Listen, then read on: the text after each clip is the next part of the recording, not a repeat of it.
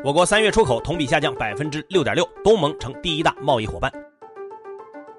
联想宣布过紧日子暂停招聘、差旅、调薪、涨薪。我们为差旅招聘呢按下了暂停键。对于咨询和第三方服务的项目的，我们会停止新的，重新审视旧的。我们取消了年度的调薪，推迟晋升的涨薪，都是为了用紧日子来实现呢九日子。特朗普正式宣布美国暂停资助世卫组织。财新 Morning Call 唤醒你的资讯早餐。今天是四月十五号，星期三。各位听友早，我是张红，欢迎收听今天的节目。先来听昨夜今晨的头版大事件。昨天，国务院总理李克强主持召开了国常会，要求落实落细今年出台的支持企业政策措施，助力企业渡难关。要采取有力有效举措，促进高校毕业生就业。确定加大城镇老旧小区改造力度，重点是两千年底前建成的住宅区，推动惠民生、扩内需。此外，还决定延续西部大开发企业所得税优惠政策。昨天呢，海关总署介绍了今年一季度进出口情况。据统计，一季度我国货物贸易进出口总值六点五七万亿人民币，比去年同期下降百分之六点四。其中，出口降了百分之十一点四。值得注意的是，三月份以美元计的出口同比下降了百分之六点六，降幅较一到二月收窄了十点六个百分点。在贸易对象上呢，东盟超越了欧盟，成为了我国第一大贸易伙伴。一季度。我国对东盟进出口九千九百一十三点四亿元，增长了百分之六点一，占我国外贸总值的百分之十五点一。此外，我国一季度进口猪肉连续五个季度上升，达到九十五点一万吨，创下了二零一六年有数据以来的最高纪录。昨天市场有个传言说，中信建投和中信证券这两家龙头券商将要合并，券商板块呢因此出现了异动。中信建投在盘中一度涨停，不过当天晚上两家公司纷纷澄清说，公司没有获悉这样传闻的相关消息，也不存在应披露而未披露的信息。疫情之下，企业们也纷纷过起了紧日子。我们财经记者了解到，家电巨头美的集团已经暂停发放高管百分之三十的月度工资，这部分薪酬将在今年年底根据集团整体和单位业绩达成的情况再决定是否返还。美的集团董事长方洪波表示，生存最重要，冻结高管部分薪酬是为了给大家一些压力，和之前不裁员不降薪的表态并不冲突。那昨天呢，在联想一年一度的新财年誓师大会上，集团董事长兼 CEO 杨元庆透露，联想目前现金流充裕，不过公司已已经将年度调薪、晋升、涨薪、招聘、差旅等等按下了暂停键。对于咨询和第三方服务项目，联想会停止新的，重新审视旧的。这些紧日子都是为了更久的日子。还有更惨的，前天呢，软银集团发布业绩快报，预计在截止三月三十一号的二零二零财年将录得约一百二十五亿美元的运营亏损，是十五年来的首次年度亏损，也是公司成立以来最严重的亏损。公司股价已经从今年高点下跌超过百分之五十。其中给软银带来最大损失的两家公司分别是共享办公 WeWork 和卫星运营商 OneWeb。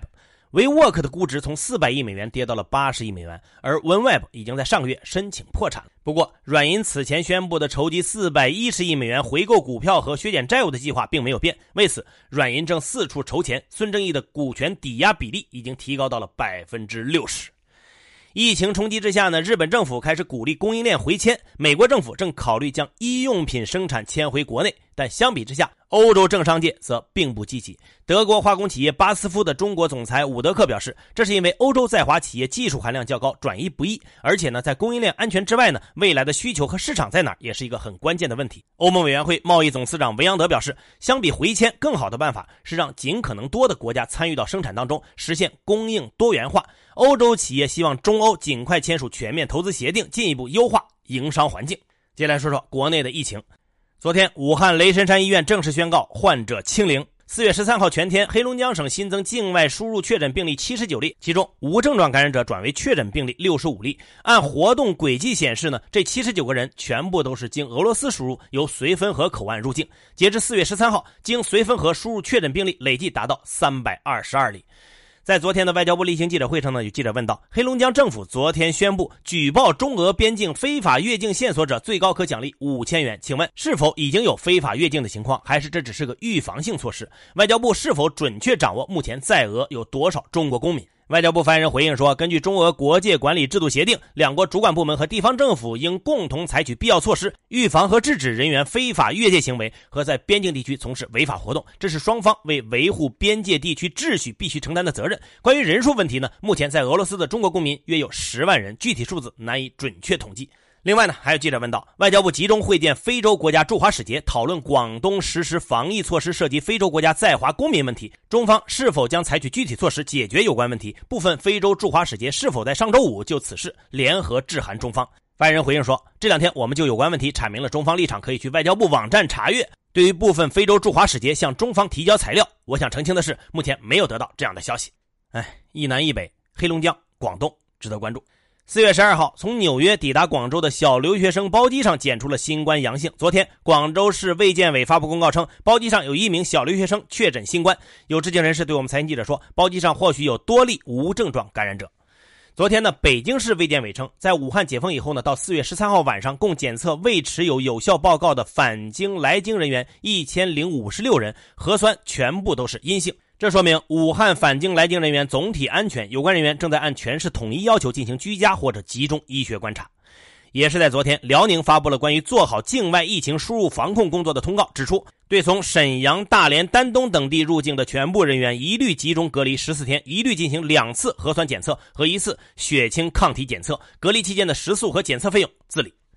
昨天，国家卫健委、教育部联合发布了大专院校新冠肺炎疫情防控技术方案，要求各地在确保疫情得到有效控制、学校具备基本防疫条件后，做出错时错峰开学的决定，有序推进学校开学复课。方案呢，还对各方面做出了细致的规定，比如对于学校的食堂要采取错峰用餐、单人单座，并保持间隔一点五米；学生宿舍床位呢重新分配，减少人员并拉开距离；图书馆和实验室等公共场所实行人员限流。最后来说，全球的疫情，截至北京时间今天早上七点，全球新冠肺炎确诊人数已经达到一百九十七万零八百七十九例，累计死亡十二万五千四百七十六例。其中，美国确诊达到了六十万两千九百八十九例，累计死亡两万五千五百七十五例。当前的感染病死率是百分之四点二四。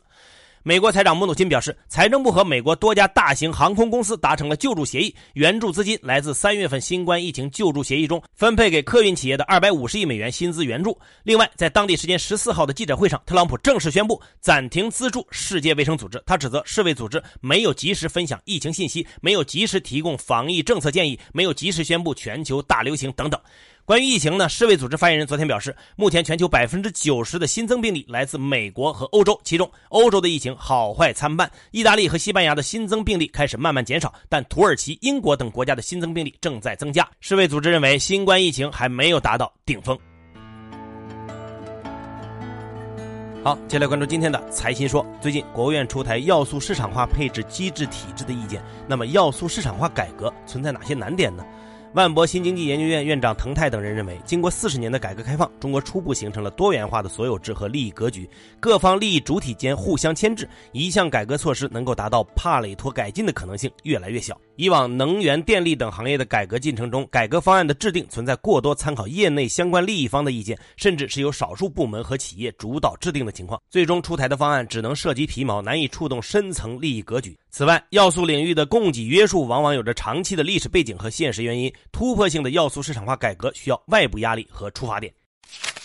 疫情会加速产业链的搬迁吗？摩根士丹利中国首席经济学家邢自强认为，产业链布局很大程度上取决于跨国企业们的商业决定，而这次全球大衰退实际上在短期内可能会放缓企业界从贸易摩擦以来产业链的搬迁趋势，而不是加快。因为搬迁意味着新投资，但在全球衰退阴霾下，无人愿意投资。同时，不少在多国都有布局的龙头企业，他们在海外工厂正身处疫情蔓延区域，何时受控难以预料。长期来看，产业链搬迁也比较缓慢。中国加大开放力度就可以进行对冲，因为全球产业链当前的分工复杂程度远超过本世纪初，而中国充足的劳动力供给、发达的基础设施和庞大的国内消费市场，促使跨国企业产业链聚集，规模效应难以被迅速替代。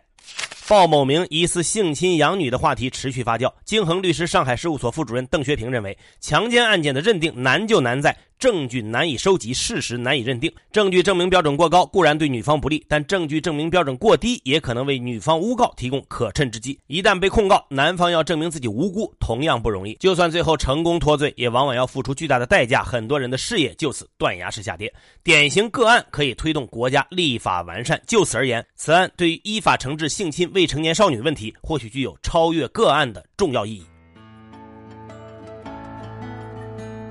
更多专家观点，请收听财新 FM。你可以通过财新 App 右上角的小耳机找到我们。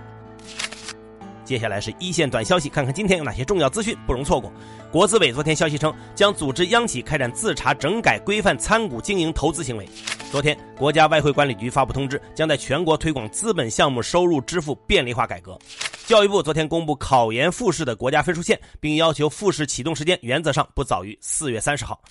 近日，市场监管总局对三家葡萄糖酸钙原料药经销企业实施垄断行为作出行政处罚，罚没款共计三点二五五亿。格力电器发布业绩快报，预计一季度净利润十三点三亿到十七点一亿，同比下降百分之七十到百分之七十七。万达电影公告称，预计今年一季度亏损五点五亿到六点五亿，上年同期盈利四亿。星号 ST 康德公告称，预计今年一季度亏损一点五亿到二点八亿，去年同期亏损大约三点零六亿。昨天，东风汽车和雷诺汽车宣布，法国雷诺汽车将转让在合资公司东风雷诺所持股权。雷诺强调，这不意味着退出中国。中蓝联体育有限公司，也就是 CBA 宣布，公司中高层管理人员将采取降薪举措，CEO 降薪百分之三十五，总监及以上降薪百分之十五到百分之三十。北京检察机关对北京市文化投资发展集团有限责任公司原党委副书记、副董事长、总经理戴自更涉嫌受贿案提起公诉。昨天晚上，广州恒大淘宝足球俱乐部发布公告，对严重违反三九队规的球员于汉超给予开除处分。于汉超疑似因涂改车辆号牌违反交规。继续关注十二号在浙江舟山失联的渔船情况。截至昨天下午五点，已发现五名落水人员不幸遇难。国际货币基金组织十三号表示，批准通过巨灾遏制和救济信托基金对二十五个成员国实施债务减免。此外，国际货币基金组织下调2020年全球经济增长前景为负增长百分之三，同时下调中国2020年的 GDP 增长预期到百分之一点二，上调对中国2021年的 GDP 增长预期到百分之九点二。最后是国际资本市场，美股三大股指全线收涨，道指涨百分之二点三九，报收于两万三千九百四十九点七六点；纳指涨百分之三点九五，标普百指数涨百分之三点零六。科技股普遍走强，特斯拉涨百分之九点零五，热门中概股多数上涨，尚德机构上涨超过百分之二十，趣头条上涨超过百分之十。纽约商品交易所六月黄金期货收涨百分之零点四，报收于每盎司一千七百六十八点九美元，盘中触及二零一二年十月以来的最高水平，每盎司一千七百八十八点八美元。国际油价大幅下跌，WTI 原油跌百分之十点二六，报收于每桶二十点一一美元；布伦特原油跌百分之六点四七，报收于每桶二十九点六零美元。好，以上消息来自于我们财新网，还有新华社。各位，安心上班，好好挣钱。明天财新猫零扣依然准时上线，唤醒你的资讯早餐。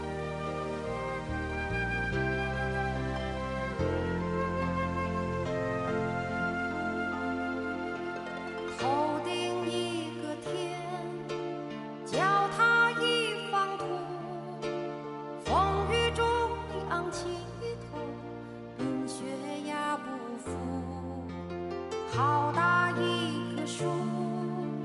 任你狂风呼绿叶中留下多少故